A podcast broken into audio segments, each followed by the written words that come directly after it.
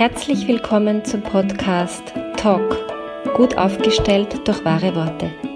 Mein Name ist Claudia Schwabeckel und ich liebe es, Klartext zu sprechen und Dinge sichtbar zu machen.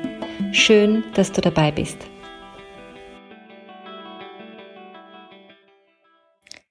In der heutigen Folge möchte ich über die Problematik von Geschwindigkeiten während eines Gesprächs sprechen.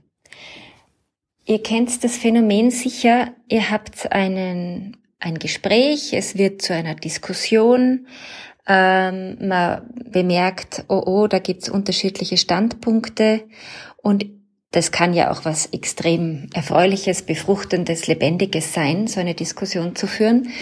Es kommt ein bisschen drauf an, worum es geht. Und dann ähm, kippt irgendetwas. Also dann, dann merkt man, okay, man findet jetzt keinen gemeinsamen Nenner mehr und es wird äh, von einer Diskussion kippt's in eine Debatte ähm, und dann vielleicht in einen Streit. Und meistens, ich sage nicht, dass das immer so ist, aber meistens äh, ist in diesen Stufen, die ich da gerade beschrieben habe, sowas wie eine Geschwindigkeitsbeschleunigung drin. Das heißt, wir werden immer schneller, es wird so ein Ping-Pong, hin, her, zack, zack. Die Energie wird so eckig und kantig und spitzer und die Geschwindigkeit ähm, macht da tatsächlich keinen guten Job. Also wenn du beobachtest, dass du in so einer Art von Diskussion landest oder schon mittendrin bist und es gelingt dir irgendwo die Handbremse zu ziehen, beziehungsweise die Notbremse. Also ich finde dieses Bild recht schön. Man sitzt in einem Bummelzug und dann wird der Bummelzug plötzlich irgendwann zum TGV und man fetzt durch die Landschaft. Auch im TGV gibt es eine Notbremse. Das ist zwar meistens nicht so wahnsinnig gemütlich, die zu ziehen, aber in Wahrheit ist es eine Notsituation, weil Verletzungen passieren. Und zwar zum Teil ziemlich heftige Verletzungen passieren ähm, manchmal sogar Entgleisungen passieren und das können wir durchaus auch verhindern.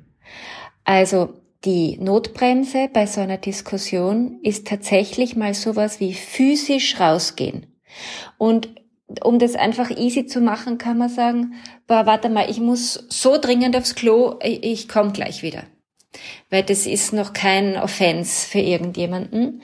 Ähm, und dann geht man aufs Klo und dann schaut man im Klo, dass man einfach ein paar gute Atemzüge nimmt und dass man mal überprüft, okay, steht sich das jetzt dafür oder steht sich's nicht dafür, hier weiter zu diskutieren. Also man darf sich einfach diese Zeit nehmen, diesen Raum nehmen.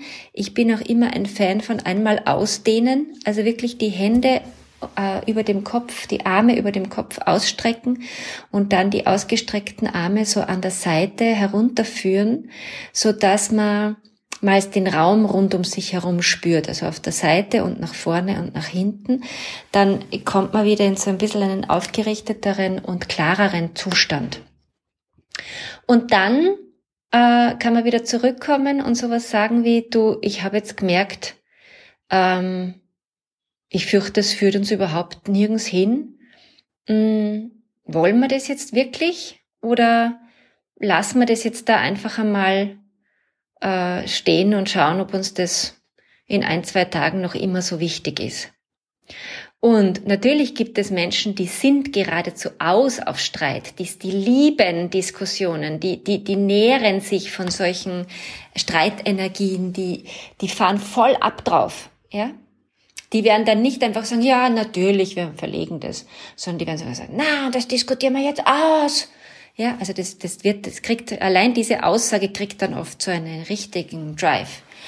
Und dann kann man aber immer noch dabei bleiben und sagen, ja, ich merke, du willst das jetzt fertig diskutieren, aber ganz ehrlich, ich, ich habe nicht das Gefühl, dass das ähm, eine konstruktive Art ist, mit der wir da jetzt tun.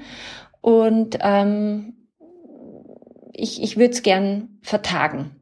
Ja, also nicht sagen, darüber reden wir nicht mehr, sondern mal vertagen und dann darauf achten, dass das Gespräch in einem guten Setting stattfindet. Dazu habe ich in früheren Folgen schon gesprochen, aber ich wiederhole mich gerne. Ähm, ich finde, man kann wesentlich besser miteinander sprechen, wenn man geht, in der Natur geht, weil da bewegt sich der Körper, also dieses ganze Erstarren fällt schon mal weg und man schaut in dieselbe Richtung. Das ist auch immer gut, auch wenn man unterschiedliche Gesichtspunkte hat. Ähm, und man kann, man kann sich einfach so ein bisschen gute Energie auch von der Umgebung holen. Es kommt halt darauf an, um welches Thema es geht. Aber diese Geschwindigkeit, die hat einfach oft die Gefahr, dass es einen tatsächlich aus der Kurven haut.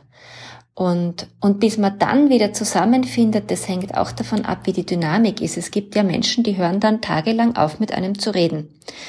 Und die, die, also das ist so ein total kindliches Macht-Liebesentzugsprogramm.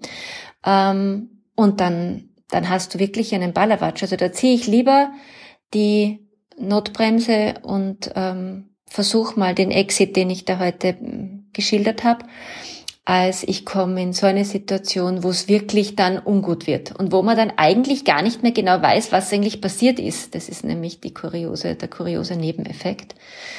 Ähm, sondern man weiß nur, man ist jetzt zerstritten gerade.